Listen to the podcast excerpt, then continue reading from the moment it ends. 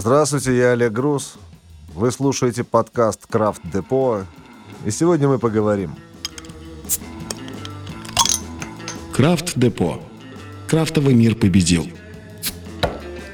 Лучшее пиво. В Башкирии, когда я жил там, в подростковом возрасте, там, мы у нас на разлив продавали пиво Шихан, это Стерлитамакского пивзавода. Его наливали в пакеты. Вот разливное пиво, его там не было там бутылок никаких. Его просто наливают. Вот есть пакет, полиэтиленовые пакеты прозрачные, один в один, двойной пакет, тебе наливают туда там 3-5 литров этого пива, завязывают узелок, ты идешь на речку с этим пивком. Такая сиська пива у тебя. Вот. И еще, ну, с тех времен мы полюбили пиво как-то, и я его пью регулярно. Всю, всю жизнь оно во мне присутствует. И, ну, кайфую с него. Но вот когда появились ипы и прочее, я понял, что я не хочу пить пиво с цедрой какой-то. И я, вот для меня есть пиво классические, вот такие наборы. А вот такое, как я его называю, туристическое пиво, я его не очень. Я вот там, мне там нравится шпата, например, за свою легкость. Просто вот лопату за лопатой накидываешь. Вот. И недавно для себя открыл Августинер. Как-то вот проходил мимо меня. Не был, не попадался он мне. И сейчас я там, ну, Августинер он мне нравится, насыщенный, интересный вкус такой хороший. Но все равно его, скажем так, много не могу выпить. Мне что-нибудь полегче. Я предпочитаю лег... легкое светлое пиво. Такое, которое ты там чувствуешь, что запьянел. Сходил два раза в туалет и протрезвел. Чтобы контролировать состояние своего хмеля. Потому что я не люблю состояние опьянения. Как я как-то понял для себя. Я люблю состояние хмеля. Такого и именно пиво дает оно этот хмель, вот который, который мне нравится. Я всегда знаю, что я там вот попил пиво и там, могу подождать часок и выпить две чашки чая, и я вообще абсолютно вот, как, ну, свеж, всегда, всегда в себе.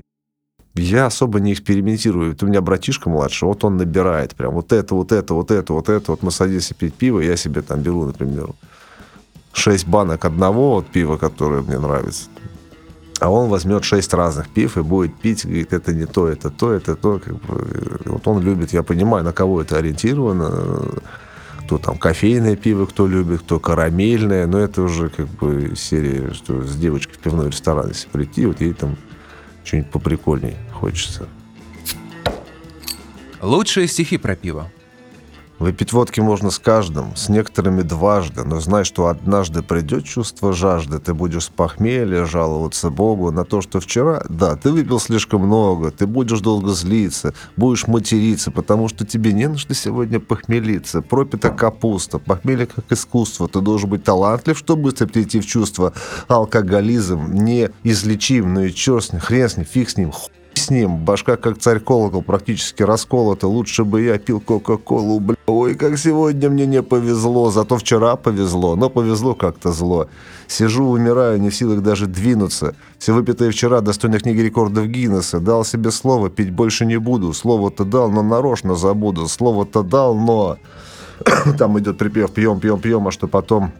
Потом, потом, потом похмелье синдром, пьем, пьем, пьем, а что потом? Потом пиво. А, пиво пиво, оно самый главный напиток. Сколько бы я ни делал попыток не пить его, не, ничего не получится. Не пил два часа, а уже по нему соскучился. Пиво с креветками, крабами, кальмарами. Летом от жары прячемся по барам. Мы мысленно пиво я пью постоянно. Я пиво люблю, оно всегда желанно. Чипсы, сухарики, рыбка соленая. Пиво-то очень вкусное, мать твоя, ядреная, в веселой большой компании, в гордом одиночестве. Пиво такая штука, что его всегда всем хочется. Это не традиция, это не дань моде. Моя Моя мечта работать на пивном заводе. И мэры городов, да вы хотя бы летом ставьте бесплатные биотуалеты и сделайте пиво халявным хотя бы один раз в году. Эй, алло, алло, осуществите мою мечту. Меня поддержат все. Меня поддержит весь мир. А раз меня поддерживают, я скажу в сортир.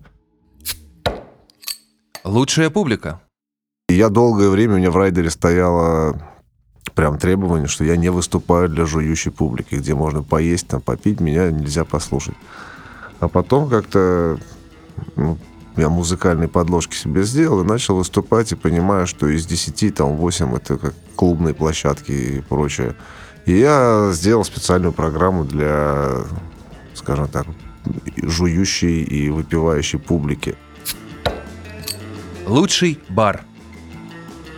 Хороший бар от стрёмного отличается, на мой взгляд, персоналом и отношением этого персонала к своему делу. Потому что, скажем так, там может быть и убранство отсутствовать, э, но при этом вот там стоит бармен, который ну, промывает систему, потому что он любит свое дело. Он не позволит, чтобы налить кислого пива своему клиенту. Скажем так, официанты умеют сделать любое блюдо вкуснее. Вот. Также официант может любой, любой шедевр кулинарного искусства превратить в говно своей подачей. Поэтому это люди прежде всего. Были такие чуваки, да, которые прямо своей там непоколебимостью, например, какой-нибудь. Прям вот он там себе, что там приходишь там в очередной раз, и тебе неудобно, там ты молодой пацан, у тебя нет денег, и, и ты ему уже должен, и он, и ты так, так, он тактично тебе не напоминает о долге, и еще и даже говорит, ну что, братишка, еще одну тебе запишем, знаешь, как Потому что он видит, что ты хочешь этого пивка, там, просто он тебя угостит, и ты в любом случае с ним рассчитаешься потом. Он просто тебя поддерживает, он видит там... Ну, там были, когда вот мне там было там 20-20, там 2, 23, и там стоит бармен, которому 32, и он, он на меня смотрит уже с опытом, с каким-то по-своему, и давали житейские советы. Лучшая публика. Я приехал в Ростов и пошел по кабакам. Вот, там было все. Там было разное. В клубах, в кабаках, и пьяные, и обдолбанные люди, что я только не видел. Там на одной из вечеринок там в Ростове-на-Дону у нас там девушку изнасиловали. Вот. И, там и поножовщины были, и драки. Ну, это мы не считаем уже как бы. Но было много жести в свое время. Было время такое, возраст такой, аудитория такая можно сколько угодно строить себя, а я, я, я прям из искусства иду, нет, как бы я из кабаков, честно говоря, да. Если бы, может быть, если бы не эти кабаки ростовские, там, до этого салаватские, то, может, я до Москвы-то и не добрался. Главное достижение. Я когда ставлю себе какую-то задачу, я ее достигаю и осознаю, что достиг уже постфактум зачастую.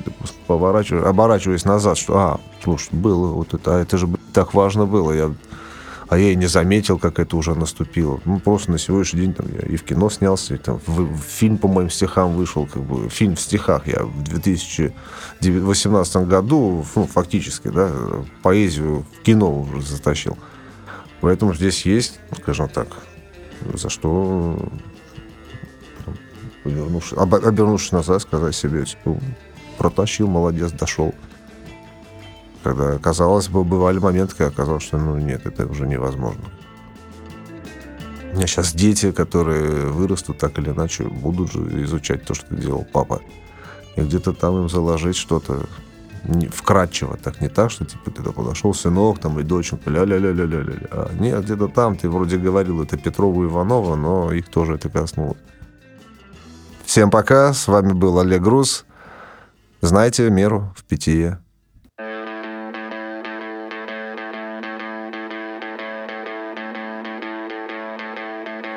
Помню, как в юности я и мой двоюродный брат собрали на базе мантышницы самогонный аппарат.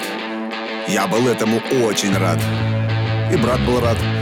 Еще был рад друг моего брата, которого, кстати, зовут Аркадий, Геннадий. Он являлся парнем сестры моей бывшей одноклассницы Нади, у которой позже я занял денег на сахар и дрожжи. Процесс пошел. Брага забродила, но как-либо ускорить этот процесс мы уже были не в силах. Ой, что с нами было? Ой, что с нами было? Ой, что с нами было? Крафт Депо. Крафтовый мир победил.